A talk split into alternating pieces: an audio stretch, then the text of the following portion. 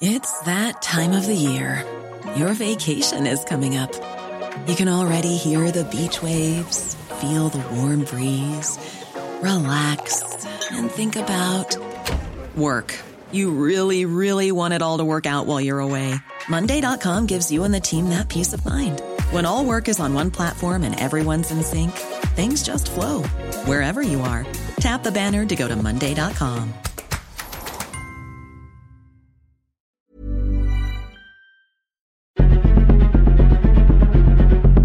Exploremos las razones detrás de la desigualdad y la impunidad en nuestra sociedad. Contaremos casos y los explicaremos. Presentaremos aquellas historias que interesan a la gente. Esto es La Injusticia de la Justicia con Ricardo Rafael, Periodismo Judicial. ¿Qué tal? Buenas noches, soy Ricardo Rafael, esto es La Injusticia de la Justicia, el Heraldo Radio. El día de hoy, tema de coyuntura, tema importantísimo. Esta denuncia que ha presentado la Fiscalía General de la República a cargo de Alejandro Gersmanero en contra del Foro Consultivo de Ciencia y Tecnología.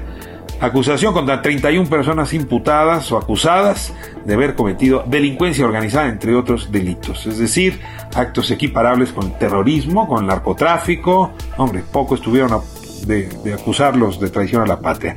Hoy eh, hablaremos con Ricardo Valderas, periodista de investigación, que ha hecho un análisis desde hace ya algunos años justamente sobre los recursos del foro, una visión crítica y que de alguna manera da la razón a Conacit. Y luego tenemos al abogado Roque Rodríguez.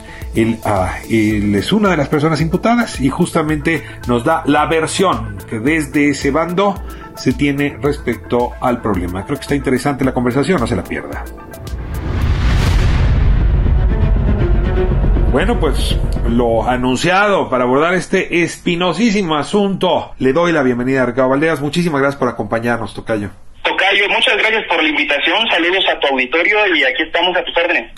Cayo, pues eh, es un mundo de especialistas, ¿sabes? Cuando uno eh, indaga en la vida de los hospitales o indaga en la vida de las farmacéuticas o te metes al mundo de la minería, pues sí es un universo, ¿no? Nos, los seres humanos nos organizamos por comunidades algunos incluso pomposamente las llaman epistémicas. Y bueno, pues entre las comunidades más complicadas de descifrar siempre están las que producen inteligencia, particularmente desde la ciencia y la tecnología.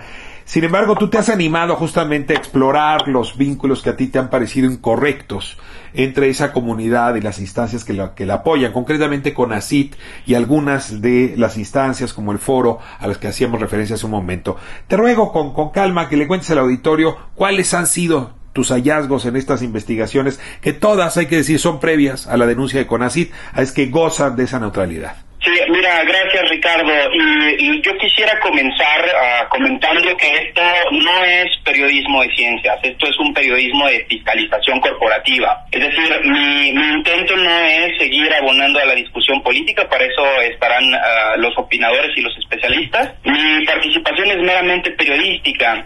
Y bueno, sobre las irregularidades que encontramos en poder, en, como bien lo comentas, en 2020, hace año y medio, y por cuál investigación incluso fuimos finalistas en el Premio Latinoamericano de Periodismo de Investigación, resalta principalmente, o la primera irregularidad, o mala praxis, si lo quieren ver así, que la Ley de Ciencia y Tecnología se publica el 5 de junio del 2002, mientras que la Asociación Civil, el Foro Consultivo, se constituyó frente al notario público a Ángel Gilberto Adame, el nombre del notario, el 29 de noviembre del 2002. Y finalmente, el estatuto, este argumento jurídico que se está utilizando eh, en defensa de la comunidad que está siendo ahora imputada, no es publicado hasta el 9 de diciembre eh, de ese mismo año. Esto es relevante, Ricardo, porque descarta algunas aseveraciones como el hecho de que se trate de una AC no, eh, y, que eso no lo categoriza como una irregularidad. Ok, eso no, la AC no lo categoriza como una irregularidad. Pero seamos claros en este proceso, no se trata de figuras jurídicas como el CIDE o los órganos anexos a la UNAM, Ah, como muchos han intentado asegurar en algunos espacios de, comunicación. ¿Por qué? Porque ninguno de ellos existió antes ah, que la institución misma y no están constituidos por particulares. Ah, eh, ¿A qué me refiero? El CIDE no existió antes de CONACYT y los órganos anexos de UNAM no existieron antes de UNAM. Es decir, el foro operó un mes, eh, un mes, aproximadamente un mes, sin regulación alguna del Estado.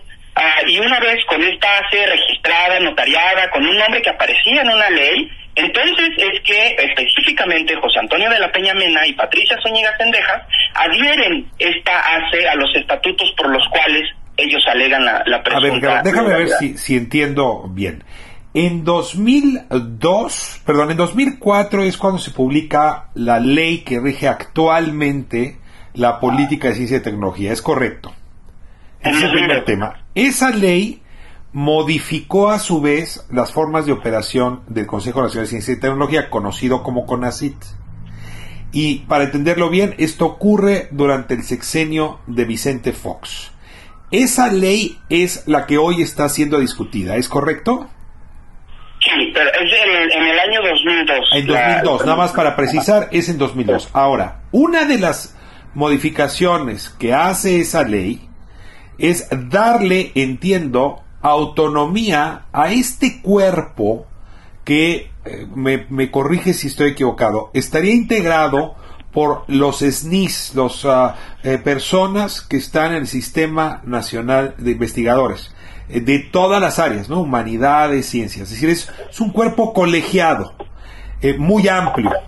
Y, y entiendo que ese es el cuerpo que regula la vida del foro. Según he, yo he investigado, el foro se crea como AC para asegurar la independencia frente al gobierno a este colegio de investigadores nacionales, para que en efecto no dependiera de CONACIT. Te pregunto si en los estatutos del foro o en tu investigación se corrobora esta investigación que me han proporcionado los interesados. Mira, los orígenes, o digamos, esto de lo que estás hablando se le, se le conoce en litis como el, el corazón de la ley. E, efectivamente, la estructura es un órgano colegiado, pero que a su vez debía de haber estado regido como un órgano interno, no como una sede. ¿Por, por qué? Ricardo, creo que te lo pregunte, ¿por qué? A ver, yo, yo, yo, yo quiero saber por qué tenía que estar regido con un órgano interno. Porque se habla de la independencia política, no de la independencia financiera. Eh, es decir, tú como Estado no puedes generar una, una, un ente privado sin tener ningún tipo de regulación del Estado. Es decir, están las paraestatales, están uh, ciertamente las organizaciones como el PIDE, que tienen participación del Estado. En este caso específico, la figura jurídica es muy distinta, Ricardo. Aquí son dos particulares que meten a un estatuto su, su empresa, vamos a, a, darlo en términos más generales para, para motivos de si alguien en la audiencia no comprende eh, o, necesita ayuda para entender cómo funciona esto, las razones sociales, SADCB, AC, ACDCB, es decir, todas no, no hay ACDCB, pero la Asociación Civil es una organización sin fines de lucro, ¿no? Exacto. Esta específica es una organización sin fines de lucro constituida entre dos particulares. La diferencia es que si se hubiera constituido como un órgano interno, tal cual como lo dice la cabeza de la ley, que eso es lo que normalmente no publican cuando lo hacen, es decir, el foro consultivo está en el apartado de los órganos internos. Y de hecho, la ley de ciencia y tecnología de ese mismo año únicamente contemplaba dos tipos de órganos, el fiscalizador y el de control interno. Es decir, la misma ley se contradecía. Había algo la ley, la ley asume, a ver, entonces a ver si entiendo bien. La ley asume que ese foro no debió haber tenido como esencia jurídica una asociación civil sin fines de lucro. Hasta aquí te sigo bien. Eh, entiendo que se hizo así para darle autonomía frente a CONACIT, pero lo que tú señalas, y es relevante, es que la ley eh, eh, prohibía, digamos, porque en derecho público lo que no está permitido está prohibido, ¿no? Prohibía que se hiciera de esta manera. tengo que aclararte que, eh, pues hay, hay, muchas ocasiones en que se hacen transferencias a asociaciones civiles.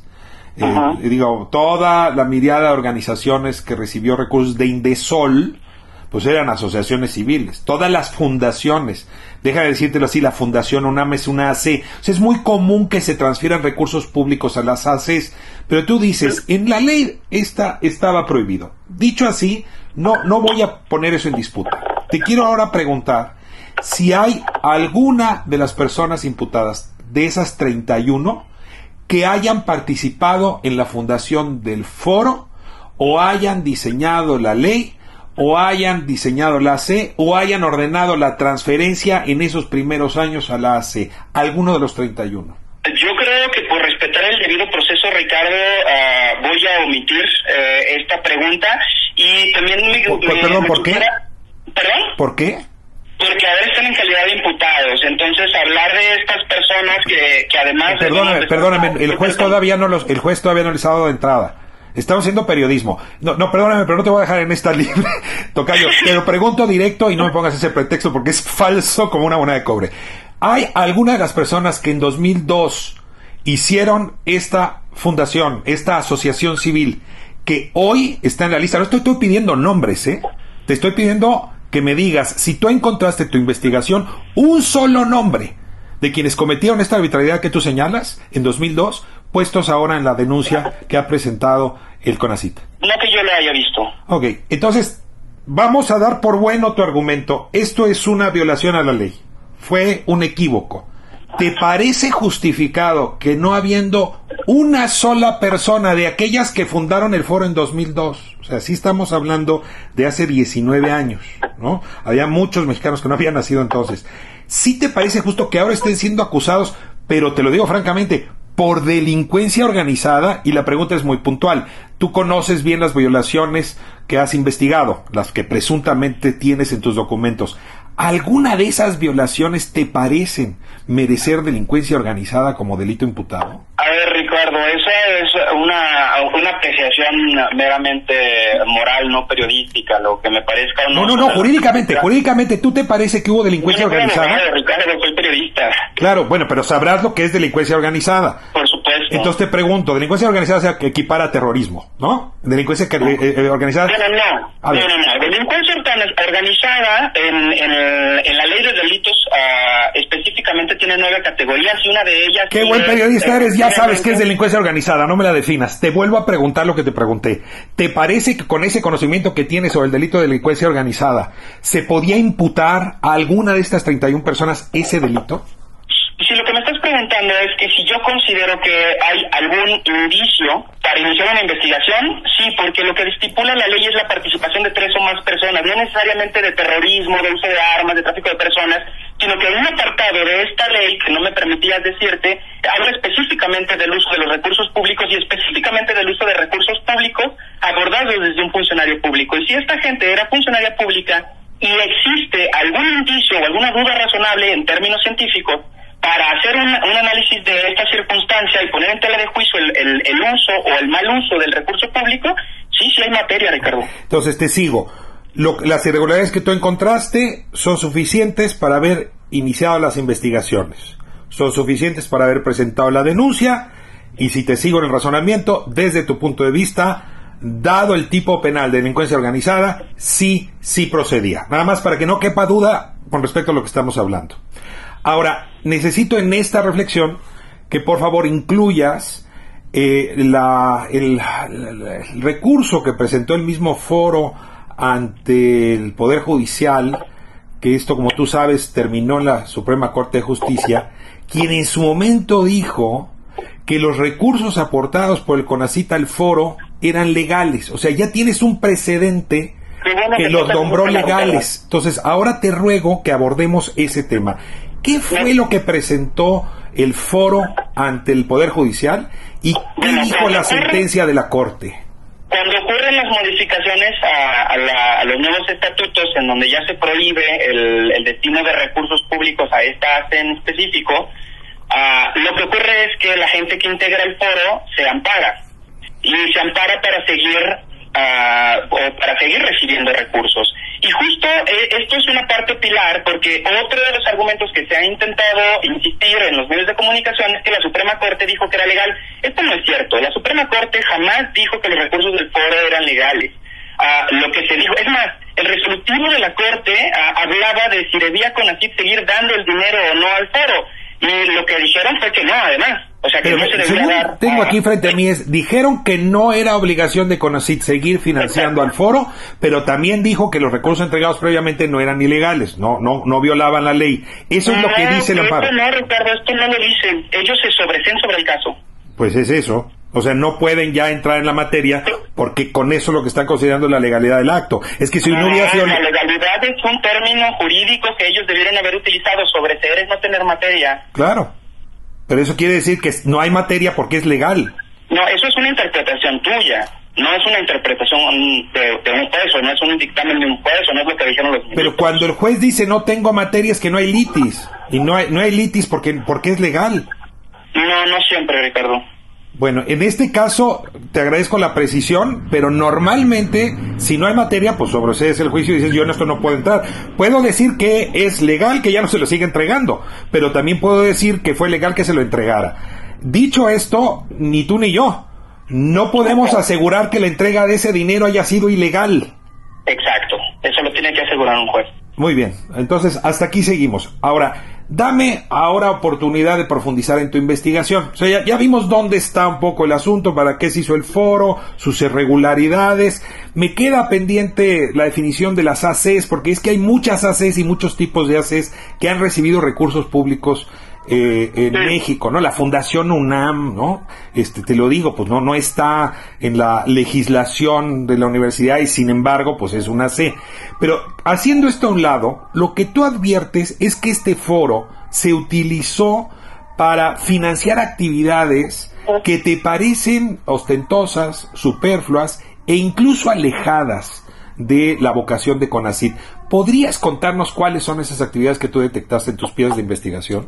Bueno, algunas cosas que encontramos durante el análisis fiscal, que dicho sea de paso no solo fue del foro, ah, sino en general del fideicomiso F002, encontramos destinos de, fondos públicos a negocios uh, uh, el uso de recursos públicos de académicos en Sonora, apoyando a Grupo México a pesar del, del derrame del exilio de cobre, por ejemplo, el destino de 82 millones de pesos para pagar boletines de CONACYT pese a que tienen su área de comunicación social, a viajes a Brasil, por ejemplo, a Europa, una encontré también una que es si, si quieres una excentricidad pero un desayunos en tax en Polanco servicios de lavandería servicios de, de, de choferes uh, privados es decir estas empresas uh, tecnológicas es decir, uh, digamos que el registro que ellos presentan como prueba fiscal para justificar el dinero que venía de, de CONACYT no coincidía del todo con los informes financieros que ellos presentaban en donde efectivamente ellos hacían públicos la realización de foros, revistas, traducciones, apoyos a algunos investigadores. No creo que, por ejemplo, la investigación de murciélagos en, en, en Chiapas haya derivado en un desayuno en la FAX, ah, que por ejemplo es una de las irregularidades que encontramos. También encontramos que, por ejemplo, hay una figura dentro del foro, esto sí específicamente de la fiscalización del foro y no del, del, fideicomiso, ah, que es Adriana Ramona, quien funge como abogada del foro, pero también como académica y, y cuyas percepciones llegaron a superar a las de todos los gobernadores del país. Ah, es decir, a un grupo de científicos pequeños, ah, digamos, eh, la suma no, no podría ser comparable a la de dirigir un Estado, ¿no? Sin embargo, estos sueldos aparecen. Y otra cosa importante sobre las ACES, lo que, lo que yo estoy diciendo, Ricardo, es que no es que sea ilegal darles dinero a las ACES, sino configurar una ACE entre todos particulares. Normalmente las ACES o las fundaciones se generan siempre fideicomisos, pero siempre uno de los fideicomitentes es a nombre de la institución o del órgano interno y esto ayuda a precisamente la fiscalización, que aunque se trate de un fideicomiso, pues digamos el dinero sí se puede fiscalizar a través de la Secretaría de la Función Pública, que no es el caso específico. Ahora, la verdad es que aquí de nuevo te respondo con tu frase, eso está sujeto a interpretación, el país es muy complejo y tiene muchas figuras. Por cierto, Qué bueno que no hicieron fideicomiso, porque si no se los hubieran extinguido el año pasado, ¿no? Y lo que te quiero preguntar es si siguieron siendo solamente dos integrantes en la fundación o pasado el tiempo se integraron otros, salieron, se modificaron, porque una cosa es quién hizo la AC y otra cosa es quiénes han formado parte de la AC. ¿Las mismas dos personas de 2002 son las mismas que hoy forman parte de esa AC? Eh, bueno, esto es una, una pregunta que tiene que ir en dos caminos. Legalmente sí, es decir, quienes son los dueños de la ACE son, estas son estas dos personas, pero como representantes con calidad jurídica, pues entonces aparecerán Tagüeña, Sayas, que, que dicho sea de paso es el, el exdirector del foro que firmó la reforma energética, Enrique Peña Nieto, ah, es decir, todos aquellos que aparecen en el directorio del foro, ah, pues tenían... Pues el órgano de gobierno de la AC se forman parte de las distintas actas constitutivas de las modificaciones. son honoríficos. Ah, es cierto, a ver, esto es bien importante. Eh, entiendo que, que, que Tagüeña y los demás eh, no cobraron sueldo, ¿verdad? Que estos cargos son honoríficos. Es decir, hay evidencia de que alguno de los integrantes del foro, ahorita hablamos de los funcionarios de CONACIT, que alguno de los integrantes del foro, de su órgano de gobierno, en fin, haya percibido sueldos o recursos o solamente están estos gastos de administración, supongo que relacionados con los... No, están. No, sí los hay. ¿Tagüeña recibió sueldo? No, Tagüeña lo, que recibió es una especie de subcontratación, ah, nunca tan onerosa, evidentemente, como el de Adriana Ramona Guerra. El problema del, del fideicomiso es que luego resultan que se asignaban el recurso público a ellos mismos y entonces ellos se repartían, digamos, conforme a sus propios proyectos, pues eh, este, este recurso. Pero si no hay fideicomiso, pero me, estás perdiendo un poco. ¿Dónde, dónde no hay fideicomiso? El, el fondo 002 es un fideicomiso. O sea, el foro tenía un fideicomiso, sí tenía un fideicomiso. Sí.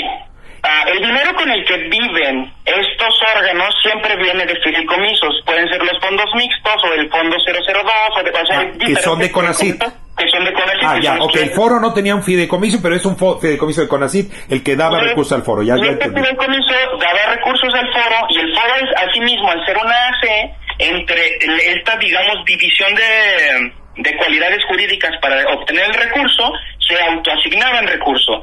Y ese recurso autoasignado, que se comprobaba con gastos de tú veas saber qué, porque hay varios informes, incluso más de 10 proyectos que no tienen categorización, es decir, que no se puede saber en qué se destinó, y bueno, entre ellos están algunos programas, digamos, para pagarse, digamos, el sueldo, que esa es la excusa que puso, por ejemplo, Adriana Ramona. Pero sí, entre las personas señaladas sí existe gente que se destinó recursos, que no solo contraviene los estatutos de la operación del foro dentro de CONACYT, sino contraviene los estatutos estipulados en la propia constitución de la, de la asociación civil. Que son honorarios. Toca, yo tengo que hacer la entrevista. ¿Tienes un monto aproximado de por cuánto, uh, de qué tamaño sería el monto de las irregularidades? O sea, porque son, insisto, de 2002 a la fecha, pues sí, son buenos 19 años, ¿verdad?, de funcionamiento. ¿Tienes cálculo de cuánto, de cuánto es ese, ese esfalco? Es una pregunta muy complicada porque, insisto, estos montos al tratarse de un fideicomiso estaban protegidos por el secreto fiduciario y no son públicos, pero yo, mis cálculos, que además son bastante conservadores, ascienden a los 50 millones de pesos al año. Al año. O sea, estarías hablando de 500, de mil millones en total. Ese, es que ese, justo ese es la medida que no se puede sacar. Me encantaría tener esa información, pero no es pública. A pesar de que es de con dinero público, y esta sí es una declaración de terreña, ella operó 100% con dinero público, sin embargo, los, ah, digamos, informes financieros anteriores a, su administración, completos, no son públicos. Bueno, pues entonces resumiendo nada más ver que no me falte nada. Desde tus investigaciones, desde la fundación de la AC y la relación con CONACIT fue ilegal.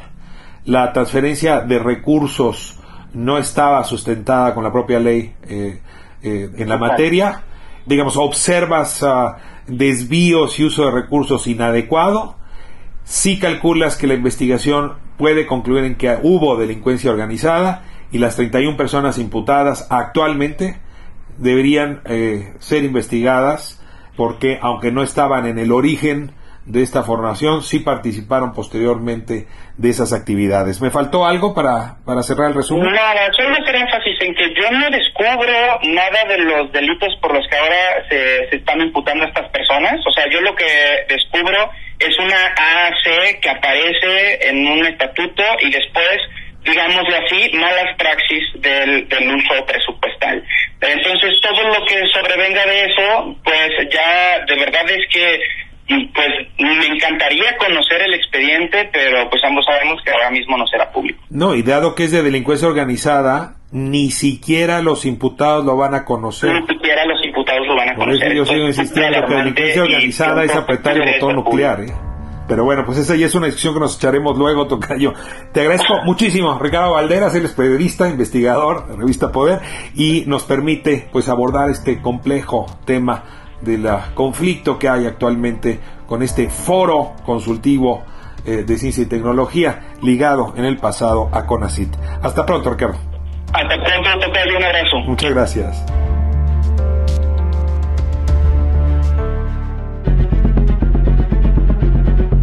La justicia, con J mayúscula, continúa por lo general siendo injusta en nuestro país. Esto es La injusticia de la justicia con Ricardo Rafael.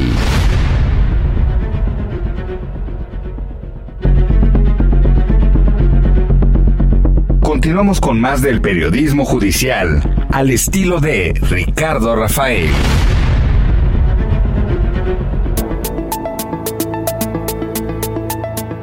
Estamos de vuelta en la justicia de la justicia. Tema candente el día de hoy, porque es de coyuntura.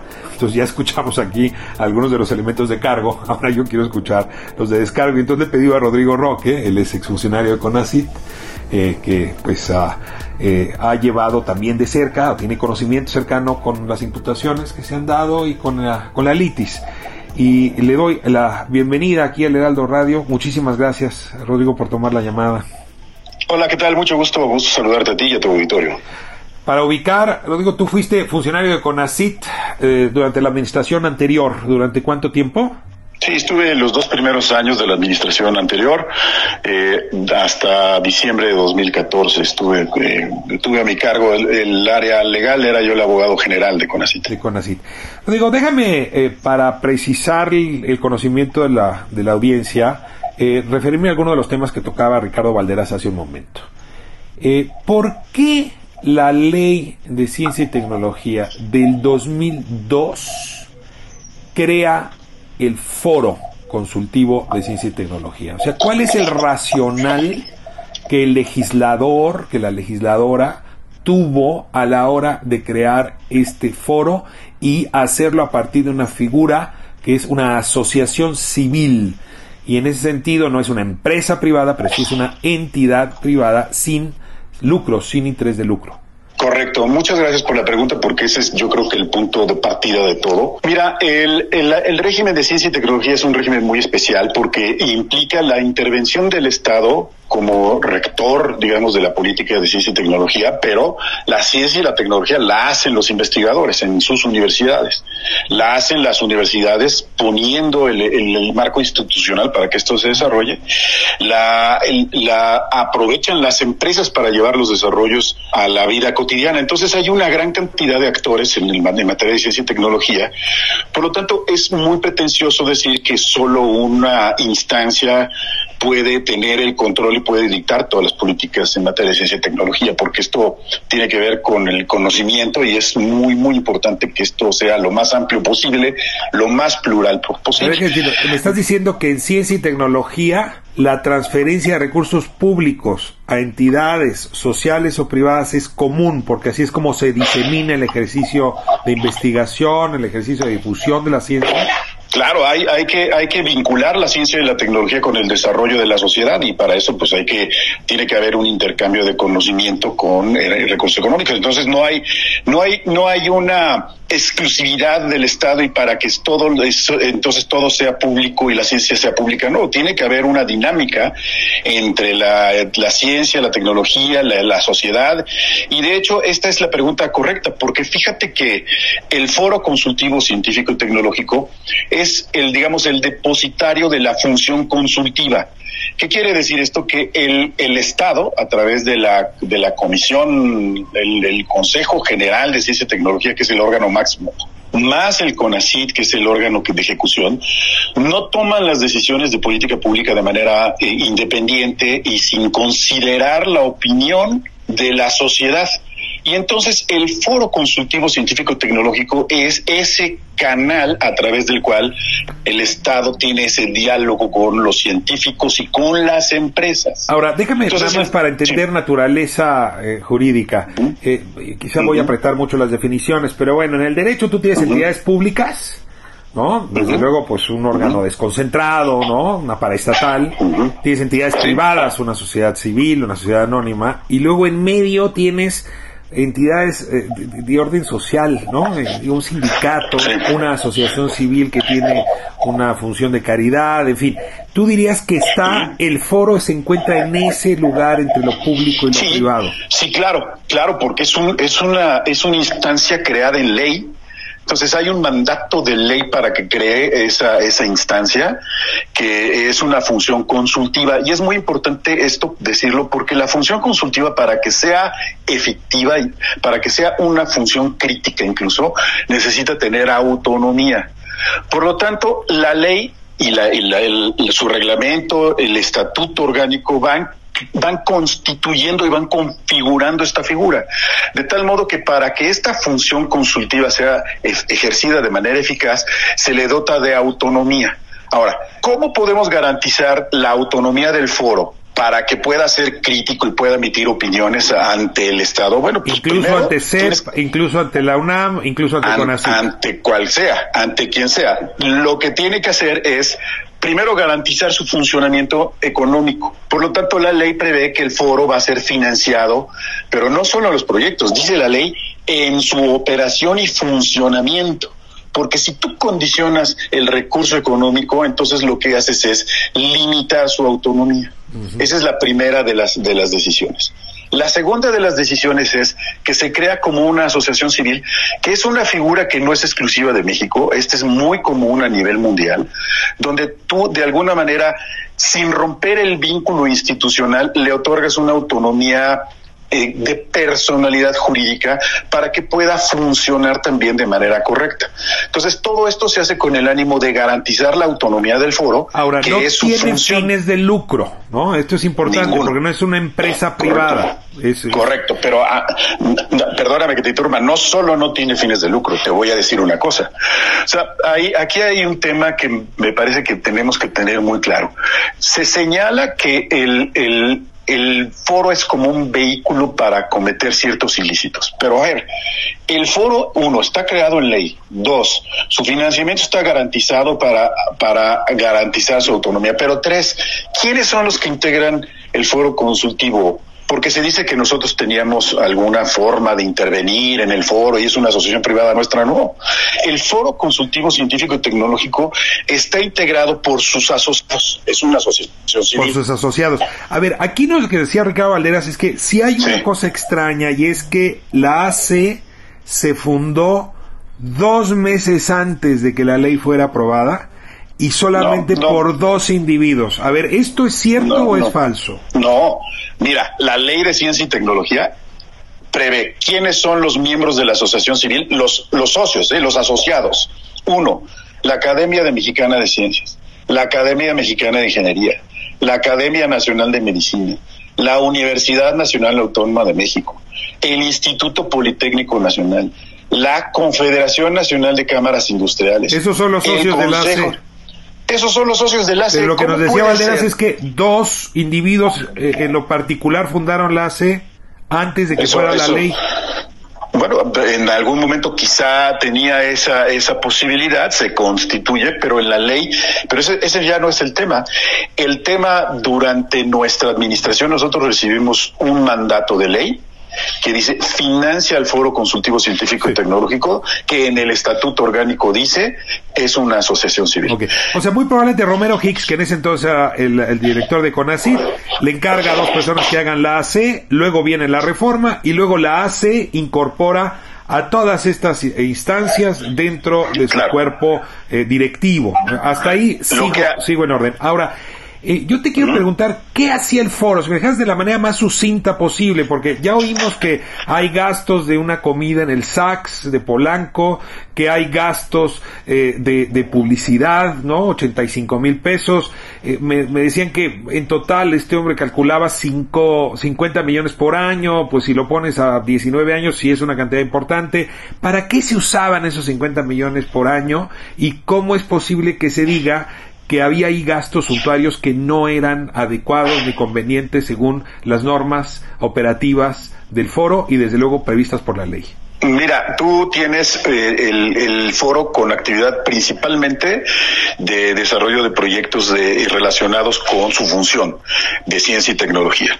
Los proyectos que se financiaban a través de los, los fondos que se señalan ahí son proyectos que se presentan y se someten a consideración como cualquier otro proyecto que cualquier universidad presenta para ser financiado. Eran evaluados por pares, eh, se determinaba que, que, si era procedente o no y las, las los comités a través de un órgano colegiado se definía si era o no procedente el financiamiento. No era un financiamiento de ay hagan y gasten en lo que quieran. La mayor parte, la gran absoluta mayoría de los recursos que se, que se gastaron por el foro se gastaron en proyectos que fueron aprobados por los procesos como si fuera cualquier otro proyecto de alguna universidad o alguna institución. Y el argumento de, que en realidad entre los académicos se dieron recursos a sí mismos, o sea, tú le dices, son órganos colegiados de pares que evalúan los proyectos y entregan los recursos pero hay del otro lado la suposición que pudo haber conflicto de interés y que los propios eh, eh, académicos se dieron recursos de manera cruzada, se beneficiaron entre cuates, entre amigos, para decirlo así. ¿Qué, qué respondes a esa discusión? Mira, ese, ese argumento no es, no es verdad en relación con el foro, eh, por varias razones. Uno, se financiaba el foro y el foro iba tomando sus decisiones, pero ojo, no el coordinador general, la mesa directiva donde estaban estas instituciones eran los que iban definiendo los proyectos que se iban financiando. Y entonces ya los los funcionarios de abajo son los que preparaban los documentos de acuerdo con las instrucciones de la mesa directiva, donde insisto, estaba el Poli, estaba la UNAM, donde está Concamín. Bueno, eh, pero este tema del conflicto de interés, yo creo que alguien está confundido, porque ese tema del conflicto de interés no tiene nada que ver con el foro. Por alguna razón, la fiscalía parece ser tiene también el argumento del tema de conflicto de interés con una de las imputadas que no tiene nada que ver con el foro. Es un asunto que ya fue resuelto por el órgano interno de control de CONACIT, que le emitió a la funcionaria un oficio diciéndole que no había conflicto de interés porque cuando se aprobaron los fondos ella se excusó te detengo aquí. Julia Tagüeña encabezaba el foro. Su cargo es, es honorario. Nunca recibió ningún recurso. Eso no lo acabamos de, insistir hace un momento.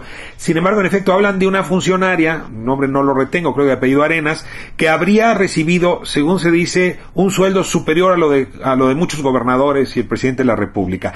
Este caso concreto que se está utilizando, eh, de, ¿de qué va? ¿De qué se trata? ¿Por qué se denuncia como conflicto de interés?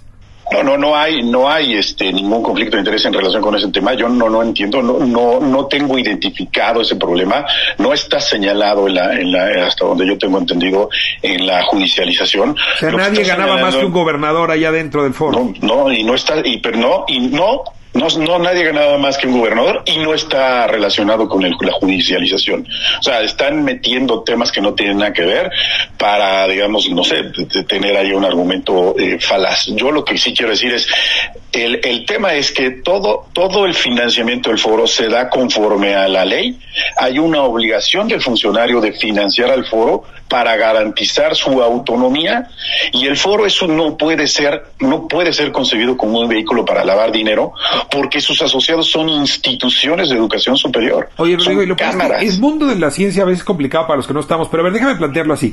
Cuando se dice que financiaron a Grupo México para alguna investigación, que financiaron a no sé quién para hacer unas salsas y desarrollar una industria, eh, ¿qué, acusaciones son esas? ¿El foro podía asignar recursos para un empresario que hacía o podía financiar a Grupo México o financió a Grupo México? No, pero es que por eso te digo, están confundiendo. Hay muchos instrumentos de financiamiento del desarrollo científico, tecnológico y la innovación. Estamos hablando del financiamiento al foro, que es en específico el que deriva de la de esta obligación legal que está en la ley de financiar al órgano consultivo para que sea autónomo. Ese es un financiamiento. Son los 50 millones anuales, pues. Ese es un financiamiento. El financiamiento que se refiere a empresas y todo eso, eso no lo conozco, no no sé de qué de qué se no tiene que ver con el foro. no. No se decidió en el foro, el foro no tenía dinero para asignar ese recurso. No, no, no, no, no, no, no, no, no, no. O sea, digamos, ah, pero por otro lado, todos los proyectos del foro, o sea, lo que sí te puedo decir es que todos los proyectos del foro, además de que fueron aprobados previamente, además de que fueron aprobados por la mesa directiva, insisto, por la UNAM, por el POLI, por Cancún, después de que se ejercieron, se revisan. Todos los proyectos del foro están revisados y están validados, están auditados. Entonces, aquí, aquí hay un tema donde me parece muy extraño que hoy vengan a decir que hay irregularidades en el funcionamiento de, de esto, cuando las auditorías que no hizo CONACYT, sino la Secretaría de la Función Pública en su momento conforme a derecho, dicen que todo estaba correcto, que se ejerció de manera correcta. Ahora, y en esta época del sospechosismo van a decir que también había arreglos de parte de la Función Pública y de la Autoridad Superior de la Federación. Pero déjame avanzar hacia el otro tema. Se presenta la decisión en esta administración de suspender el financiamiento del foro. Las eh, instancias y personas integrantes del foro, que son muchísimas, ya decías quiénes son, personas y sobre todo instituciones, deciden recurrir esa decisión, se amparan y hay una primera decisión de la Suprema Corte de Justicia donde considera legal que dejen de financiar al foro, o sea que así deje de financiar al foro, pero al mismo tiempo no considera ilegal que lo haya financiado antes. Es una ambigüedad interesante. Sobreselló el asunto. ¿Podrías contarme en un par de minutos qué es lo que dice esa resolución de la Corte? Claro que sí. En, en, su momento, cuando el foro reclamó los recursos, tenía el, el, derecho. Cuando viene la negativa del Consejo Nacional de Ciencia y Tecnología, el foro, la mesa directiva, se ampara y en primera instancia obtiene una sentencia favorable. La juez dijo, sí, es válido el concepto de violación, CONACYT debe financiar su operación. Eso ya lo dijo. CONACYT debe entregarle al foro 50 millones de pesos mensuales para su es operación. correcto. Es correcto, sí, no, no mensuales, pero sí, digamos, tiene el monto efectivo eh, que estaba señalado ahí. Entonces, sí, sí, sí, o sea, en la primera instancia que se resuelve conforme a un marco legal vigente en ese momento, le concede la razón al foro. Y luego se sube Viene, a la Suprema Corte, ¿qué pasa en se la Corte? Se sube a la primera Corte. Mi, antes de que se resuelva en la primera Corte y debido en a... la primera este, sala este de la primer, Suprema Corte. Es correcto, pero debido a este primer revés en primera instancia, lo que hace CONACID es modificar el estatuto. Entonces, el asidero legal donde se establecía que el foro iba a ser una asociación civil se modifica. Y entonces, a partir de 2019, a partir de 2020 en realidad, el foro hace, deja tener eh, vínculo legal porque el, vínculo legal que existía se deroga. Cuando esto llega a la Corte, la Corte dice, a ver, hay un cambio de situación legal. Lo que decía la Corte, la colaboración entre la sociedad, la, la, la, los, las actividades privadas y públicas es permitida. Existe en el derecho mexicano la posibilidad de que para una función pública los miembros de la sociedad civil, los particulares, puedan tener alguna participación por colaboración. Esa es una figura de derecho administrativo que existe. Por lo tanto, la Corte dice sí, antes de la reforma al estatuto, cuando existía ese asidero legal, sí se podía porque esa es una colaboración entre sector privado y sector público.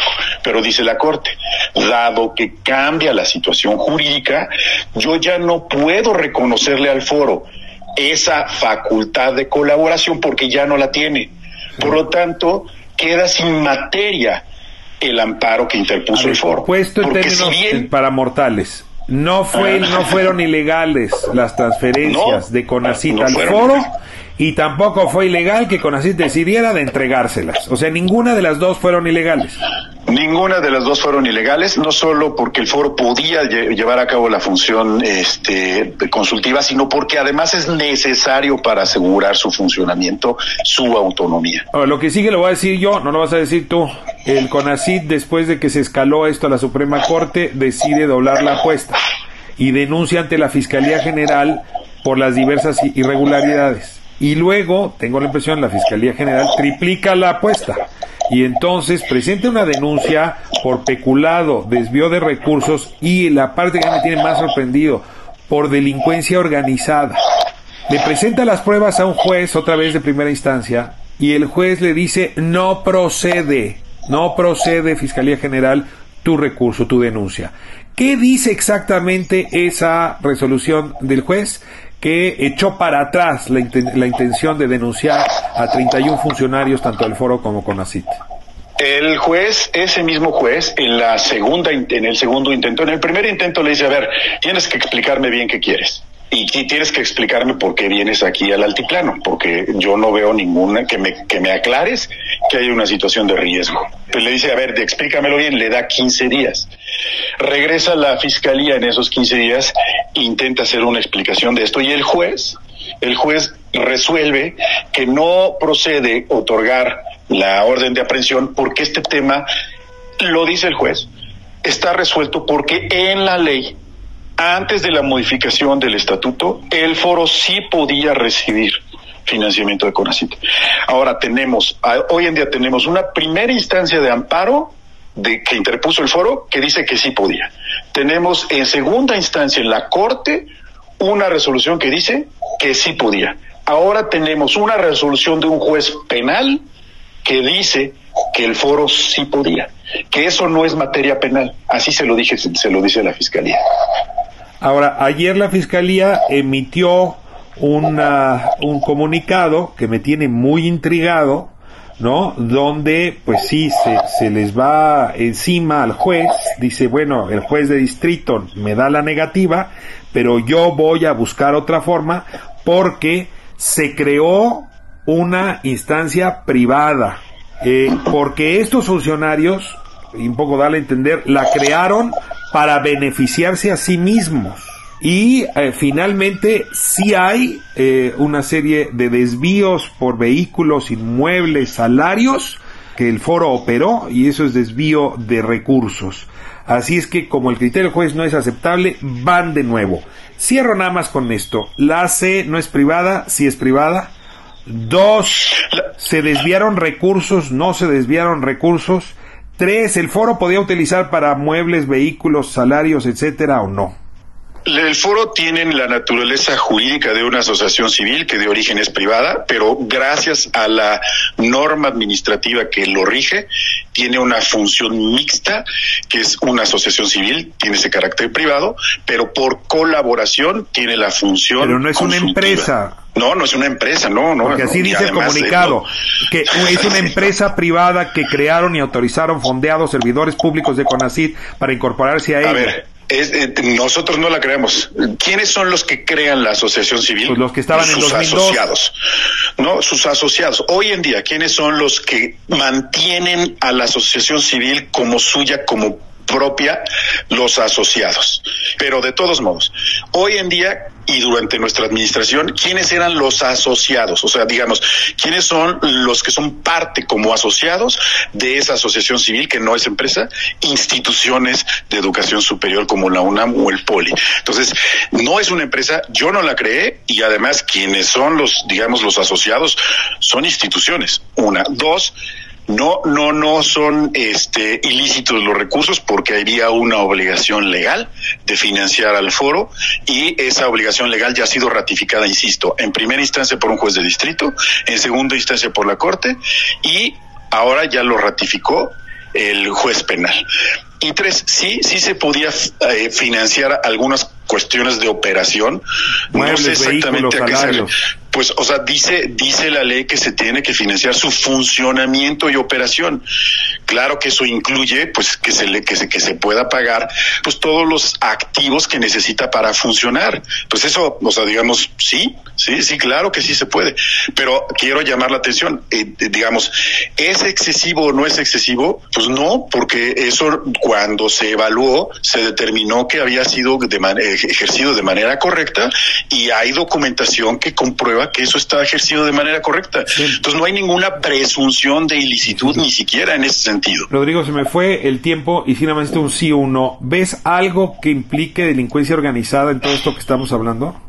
No, mira, yo soy un doctor en Derecho, tengo estudios en, en Francia, tengo dos maestrías, eh, yo he sido profesor universitario durante muchos años, fui muchos años servidor público y nunca me robé un solo peso, sí habemos servidores públicos honestos, ni un clip me robé, ni un clip. Soy hoy en día abogado, eh, tengo el ejercicio de mi, de mi profesión, soy una persona decente, no, no entiendo por qué se me asoció un esquema de delincuencia organizada. ¿Por qué llevaron el asunto al Moloya? Rodrigo, Roque, te agradezco muchísimo esta conversación sincera, clara, para bien de la audiencia, para formarnos un criterio propio y pues desde luego está al pendiente de este asunto que está impactando fuertemente en la comunidad científica. Te envío un abrazo fuerte y estaremos muy al pendiente del asunto. Muchas gracias a ti, Eduardo. Pues así estuvo la discusión el día de hoy a propósito de este tema candente entre la Fiscalía y el Foro Consultivo Científico y Tecnológico. Ya escuchamos las dos versiones. Ricardo Valderas, periodista de investigación, con sus argumentos. También a Roque Rodríguez, abogado y una de las personas que también ha sido señalada. Creo que mejor noción no podía usted tener de los argumentos de este conflicto. Próxima semana, mismo horario, aquí en el Heraldo Radio.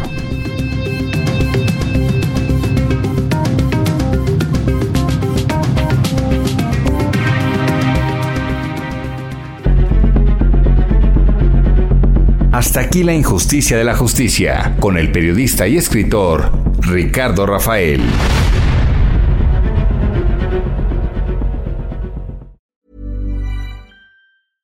How would you like to look five years younger? In a clinical study, people that had volume added with Juvederm Voluma XC in the cheeks perceived themselves as looking five years younger at six months after treatment. Look younger, feel like you. Add volume for lift and contour in the cheeks with Juvederm Voluma XC. Reverse signs of aging by adding volume to smooth laugh lines with Juvederm Volure XC. For important safety information and to find a licensed specialist, visit juvederm.com. That's J U V E D E R M.com. Not for people with severe allergic reactions, allergies to lidocaine, or the proteins used in Juvederm. Common side effects include injection site redness, swelling, pain, tenderness, firmness, lumps, bumps, bruising, discoloration, or itching. There's a risk of unintentional injection into a blood vessel, which can cause vision abnormalities, blindness, stroke, temporary scabs, or scarring. Talk to a licensed specialist to find out if it's right for you.